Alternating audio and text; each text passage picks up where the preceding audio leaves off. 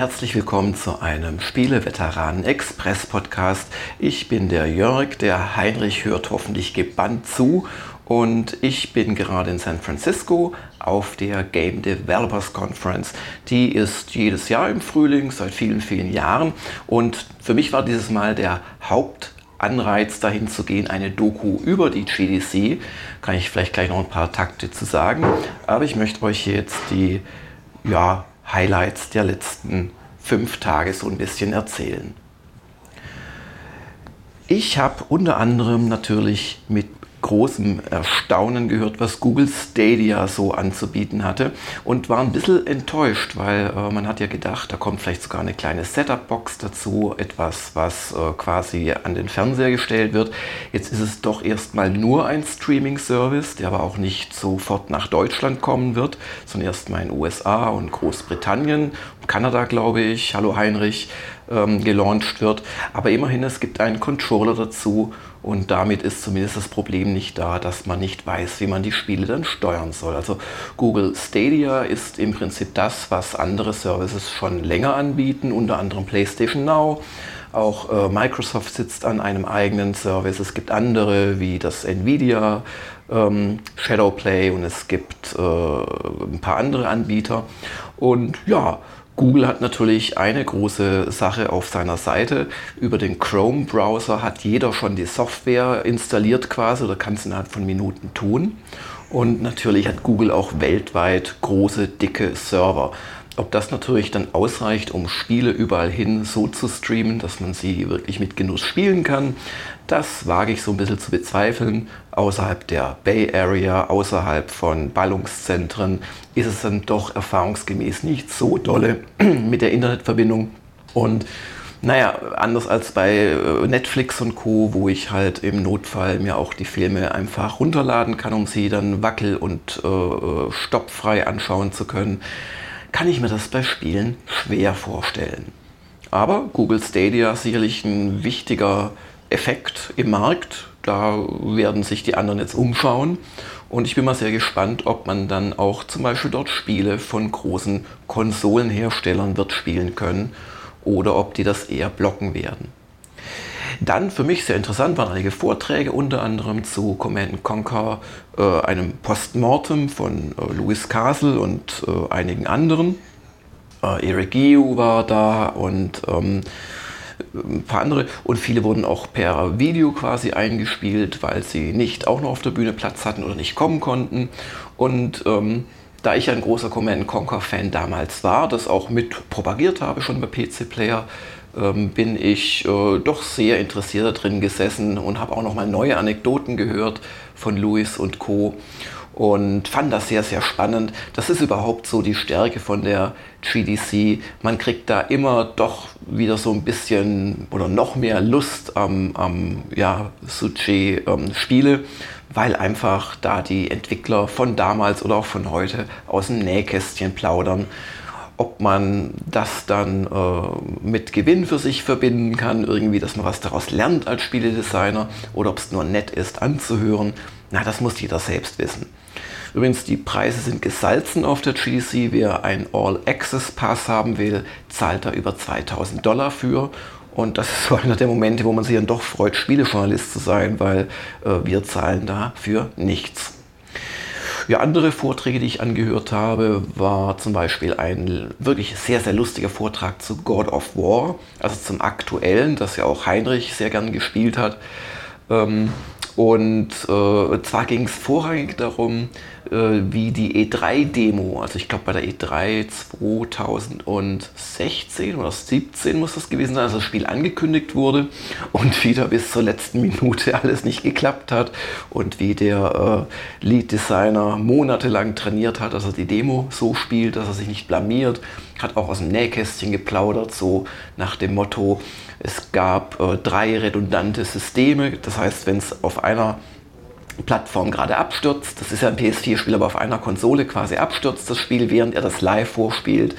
Dann ähm, hat währenddessen jemand anderes äh, hinter den Kulissen mitgespielt und ist dann genau an der Stelle. Äh, und dann wird zu einer zweiten Station umgeschaltet. Das geht auch noch ein drittes Mal. Aber danach wird ein Video abgespielt und Das war total lustig, was der so erzählt hat. Oder wie er in der Vorbereitungsphase in so einem Green Room, nennt man das, den Hideo Kojima getroffen hat und der sich dann entschuldigen ließ, dass sie jetzt bei Panda Express gerade was bestellt haben, dass es gleich ziemlich stinken wird im Zimmer. Das sind wirklich lustige, so aus dem Nähkästchen Geschichten. Was so aktuellere Spiele anbelangt oder Spiele, die erst noch kommen, kann ich vielleicht auch ein paar nennen. Ähm, auch das wird den äh, Spieleveteran-Kollegen Lehnhardt vielleicht freuen, der ja auch ähm, They Are Billions gespielt hat. Es gibt jetzt Conan Unconquered von äh, Funcom und das ist quasi dasselbe Prinzip ins Conan, also Conan der Barbar oder wie es auf Deutsch heißt, Universum übertragen. Und ähm, ja, das habe ich äh, eine Dreiviertelstunde gespielt im Koop-Modus. Wir haben ziemlich auf die Birne bekommen. Ähm, ehrlich gesagt, so ganz faszinierend wie The Billions fand ich es jetzt nicht, war aber auch noch ein frühes Stadium. Schauen wir mal. Aber auf jeden Fall ein Echtzeit äh, ja, Tower Defense Klon im Conan-Universum. Und der große Renner der äh, Messe für mich eigentlich und auch so insgesamt vielleicht die größte Ankündigung an, an einem wirklich konkreten Spielen war Vampire the Masquerade Bloodlines 2. Das äh, erste Vampire the Masquerade Bloodlines ist von 2004 und war eine Umsetzung des gleichnamigen äh, Pen and Paper Rollenspiels und das äh, war von Troika Games und kam total unfertig und buggy auf den Markt. Man konnte es noch nicht mal durchspielen. Und Troika hat es dann immerhin noch geschafft, das mit dem letzten Patch, bevor sie, glaube ich, dann irgendwann auch pleite gegangen sind, noch durchspielbar hinzubekommen. Und dann hat es aber ein Eigenleben entwickelt. Das heißt, es hat viele, viele Fans gefunden, die das trotz seiner wirklich ungeschliffenen Rohdiamant-Qualität sehr gerne gespielt haben, auch immer wieder gespielt haben. Und es gab dann viele, viele Mods auch. Teilweise haben die Mods das Spiel einfach überhaupt erstmal spielbar gemacht oder Bugs noch beseitigt, nachdem Troika es nicht mehr machen konnte. Es gab natürlich dann die üblichen Grafik-Updates, auch meines Wissens auch so Content-Geschichten noch, wo irgendwelche Sachen, die im Code schon drin waren, aber nie fertig wurden, dann doch noch eingebaut wurden. Auf jeden Fall hat dieses Vampire the Masquerade äh, eine doch ganz, ganz große äh, so Nischen-Fangemeinde gefunden. Es spielte in äh, Los Angeles und es ging darum, dass in Wahrheit, wisst ihr natürlich schon längst, äh, ist ja auch in München so zum Beispiel und weiß nicht, vielleicht auch in Heinrichs Domizil, ähm, dass in Wahrheit Vampirprinzen die großen Städte der Erde kontrollieren und das aber nicht äh, nicht wollen, dass das die Menschen wissen, weil die Menschen sind zwar schwach und dienen als Nahrungsquelle, aber die Nahrungsquelle ist sehr zahlreich und wenn die sich alle zusammentun würden, wäre das nicht gut. Und darum gibt es eben die Maskerade, dass man eben als Vampir alles tut, um nicht aufzufallen. Man saugt keine Menschen auf offener Straße aus, man lässt sie auch leben, man setzt seine Superfähigkeiten nur ein, wenn es niemand sieht, solche Sachen. So, und 15 Jahre sind jetzt vergangen ohne neuen Teil und mittlerweile hat die Rechte sich Paradox gesichert und ein in Seattle ansässiges Studio namens Hardsuit Labs, die wohl vor allem wegen diesem Spiel sich gegründet haben, die machen jetzt einen offiziellen zweiten Teil und der spielt, man höre und staune, in Seattle. Und dieses Spiel wurde eben angekündigt. Und ich konnte es schon vorher spielen, auch in San Francisco, habe da auch eine Preview zu gemacht. Aber das Lustige war eigentlich dann die Enthüllungsparty, die halt auch da in der Nähe war ich dann auch noch äh, stattgefunden hat und zwar am Donnerstagabend. Und zwar war da schon seit Monaten so eine, so eine Fake-Tinder-Klon-App quasi lanciert worden. worden. Die gab es auch wirklich, man konnte das irgendwie so ein bisschen spielen, äh, namens Tender. Und die Party war quasi so aufgezogen, dass das jetzt der offizielle Start von Tender, der super neuen Social Media App sei. Und das war alles auch schon so ein bisschen komisch. Es ging da so um Chemie und um Blutgruppen und so weiter. Aber man hatte nicht wirklich offiziell gesagt, dass es da irgendwie um Vampire the Masquerade 2 gehen könnte. Und insoweit äh, war das schon ein lustiger Event. Da liefen dann auch so ein paar ähm, naja, Schauspieler im Publikum rum, die so ein bisschen leicht vampirisch waren, ohne dass sie jetzt die Eckbeißerchen gezeigt hätten. Und dann kam halt zum Countdown-Ende, kam der, war natürlich ein Schauspieler, der CEO von Tender auf die Bühne und hat da seinen längeren Text vorgetragen. Auf einmal kam auch eine Schauspielerin natürlich, die Co-Founderin und hat ihn beschuldigt, üble Machenschaften zu betreiben. Also ich habe schon viele Presseevents erlebt. Das war einer, wo sie sich so ein bisschen Mühe gegeben haben. Und klar, dann wurde der Tender CEO entlarvt als böser Schurke. Dann kamen allerdings auch schon die echten Vampire auf die Bühne und unter Schwarzlicht sah man dann überall Blutflecken und so weiter. Und dann wurde halt äh, Vampire äh, The Masquerade Bloodlines 2 enthüllt. Und ich hatte das äh, schon vorher spielen können in einem Einzeltermin in so einem Hotelzimmer ähm, wurde mir dann vorgestellt und also auch vorgespielt, selber spielen konnte ich es nicht, aber so richtig den ganzen Anfang, so eine gute halbe Stunde, dreiviertel Stunde lang. Und was ich da gesehen habe, hat mir wirklich äh, Freude bereitet. Ich freue mich auf das Spiel. Es soll in ziemlich genau einem Jahr rauskommen, also im ersten Quartal 2020. Und so die Stärken des Spiels schnell zusammengefasst oder was ich denke, was die Stärken sein werden. Man läuft eben da in Siedel rum, immer nachts. Man ist ja ein Vampir, man ist aber ein Babyvampir, ein frisch gebackener sozusagen, muss sich da erstmal reinfinden und hocharbeiten. Man wird sich verschiedenen äh, Fraktionen und Clans anschließen können, sich die Fähigkeiten ausbauen. Es ist so ein äh, Ego-Perspektiven äh. Man äh, wird in den Vampirsinn umschalten können, dann sieht man so die Welt anders, sieht bei normalen Menschen so eine farbige Wolke, die so deren Gemütszustand anzeigt und wenn man die dann äh, von denen trinkt, dann kriegt man je nachdem bei einem wütenden äh, Menschen, von denen man äh, das Blut absaugt, kriegt man dann Nahkampfboni, solche Sachen. Ja, also mir hat es gefallen, Grafik auch sehr schön. Es ist so ein Hub-System, man hat sein eigenes Appartement, ähm, kann auch viele, viele Sidequests wohl machen. Und ähm, es hat dieselbe Schreiberin wie schon Dishonored und auch den Original-Story-Schreiber äh, aus dem ersten Teil. Und ähm, ja, lässt sich sehr gut an, war für mich sicherlich das Software-Highlight auf der Gamescom. Mein eigentlicher Grund dort zu sein war allerdings äh, eine GDC-Doku zu machen.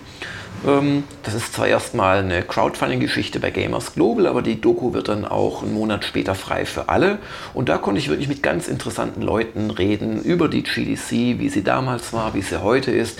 Leute wie Steve Maritzky, Louis Castle, Noah Ferstein, Steve Maritzky, Chris Crawford, den habe ich sogar in Oregon besucht, wo er jetzt wohnt, in so einem kleinen Wäldchen, das ihm gehört, wo er dann mit seinem Traktor rumfährt, mit seinen vier Hunden und zwei Katzen herumläuft.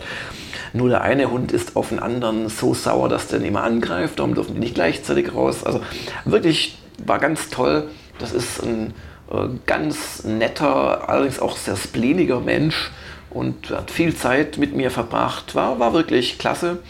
Ich habe noch mit den Gordon Walton gesprochen, Bob Bates und mit ein paar anderen noch. Ähm, auch mit Julian Eggebrecht, den ihr ja als Spieleveteranenhörer äh, sehr gerne immer hört. Äh, auch mit Roland Austner, ja auch alles andere als ein Unbekannter. Und daraus zimmer ich dann in den nächsten Wochen äh, eine Dokumentation. Ja, und noch ein äh, weiteres Thema, das ich euch vorstellen möchte. Es wurde ja jetzt auch wiederum zur GDC die Oculus Rift S vorgestellt. Und die konnte ich ausprobieren, konnte auch mit dem Jason Rubin, der da der Vice President of VR, bla bla bla ist. Ähm, früher übrigens THQ, Boss war, wo war er sonst noch? War das Naughty Dog? War es Insomniac? Irgendein großes, wichtiges Studio auf jeden Fall, war er auch President.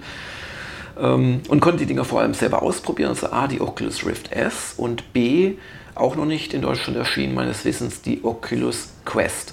Und die kosten mittlerweile erstaunlich wenig, wenn man es mit den früheren Modellen vergleicht. Also die kommen in den USA beide für 399 Dollar plus Taxes dann immer in den Markt. Das sind aber grundverschiedene Geräte. Die Oculus Quest ist wirklich ein Standalone-Gerät. Da braucht man kein Smartphone, außer glaube ich zum Installieren von Spielen. Ähm, man braucht keinen Computer, kein nix. Es gibt auch keine Kabel dadurch. Und man zieht das Ding auf und kann VR spielen. Und ich glaube, da geht es dann auch langfristig hin, weil man hat dann eben nicht diesen ganzen Kabel und Sensor und bla bla bla Einrichtungssalat. Und die Spiele sind natürlich grafisch dann nicht so super toll, wie das dann bei einer HTC Vive ist oder einer Vive Pro sogar oder eben auch der Oculus Rift S. Aber es sind trotzdem waschechte VR-Spiele und man kann sich da ohne Sensoren im Raum bewegen, weil quasi an der Brille mehrere Kameras sind, die quasi den Raum so erfassen und einen dann auch eingrenzen und wenn man aufpasst, nicht gegen die Wand rennen lässt. Und das ist schon mal ein sehr schönes Ding. Und die Oculus Rift S, die braucht ganz normalen Spiele-PC. Allerdings ist auch kein absolutes Technikmonster, hat mir der Jason Rubin versprochen. Und darauf habe ich einige Sachen ausprobiert, zum Beispiel von Insomnia Games. Ähm, jetzt hoffe ich, dass ich den äh, Namen richtig zusammenbringe. Stormlands ähm, ich bin hier am Flughafen schon, insoweit kann jetzt gerade auch nicht groß nachgucken. Bitte ich um Verzeihung, wenn ich mich da vertun würde. Aber ein ganz tolles Spiel, wo man quasi einen Androiden spielt, der auf einer fremden Welt sich erstmal selbst wieder zusammenbauen muss und dann halt äh, durch Rätsel lösen und auch durch Kämpfe sich immer weiter vorarbeitet. Und die Oculus Rift S ist die bislang kleinste und am wenigsten nervigste von diesen ganzen ähm, VR-Brillen, die ich persönlich aufgehabt habe. Man spürt sie schon noch, aber ich könnte mir mit dem Ding vorstellen, wirklich auch schon mal eine Stunde oder vielleicht sogar zwei am Stück zu spielen, weil durch das geringe Gewicht ist das nicht so eine Dauerbelastung des Nackens. Außerdem hat die eine wirklich sehr gute Auflösung mittlerweile und es hat wirklich Spaß gemacht, damit zu spielen. Mir wurde auch trotz so Jetlag und Messestress, mir wurde nicht schlecht, mir war ein bisschen schummrig nach der Stunde, aber wirklich nicht schlimm. Und ich denke, das liegt einfach daran, dass es so leicht ist und dass auch die ähm, Latenz sehr gut war und dass ähm, die Bildschirmauflösung sehr gut war, weil umso ähm, störungsfreier quasi die Grafik wahrgenommen werden kann, ist so meine Erfahrung, ähm, desto besser, desto eher ähm, kämpft man nicht die ganze Zeit quasi gegen diese Illusion an, dass man in einem virtuellen Raum sich bewegt.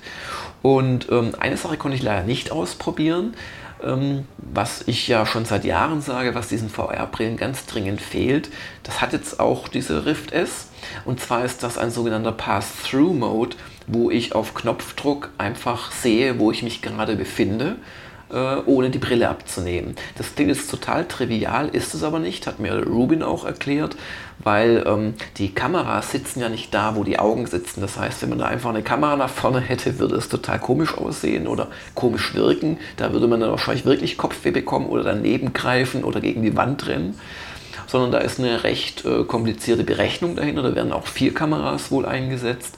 Und leider, wie gesagt, konnte ich das nicht ausprobieren. Ja, das waren so meine Highlights, außer natürlich mit vielen, vielen Leuten geredet zu haben. Auch so ein bisschen Behind-the-Scenes-mäßig. Ich habe den Warren Spector auch für diese Doku im Interview gehabt. Habe ihn dann natürlich auch so gefragt, hey, was machst du denn gerade so? Was war denn das mit diesem Ultima, äh, nicht Ultima, Entschuldigung, mit dem Underworld Ascendant? Warum ist das so unfertig auf den Markt geworfen worden von euch? Wie sieht es mit System Shock 3 aus? Und der hat mir dann auch geantwortet und der Paul Neurath war auch dabei.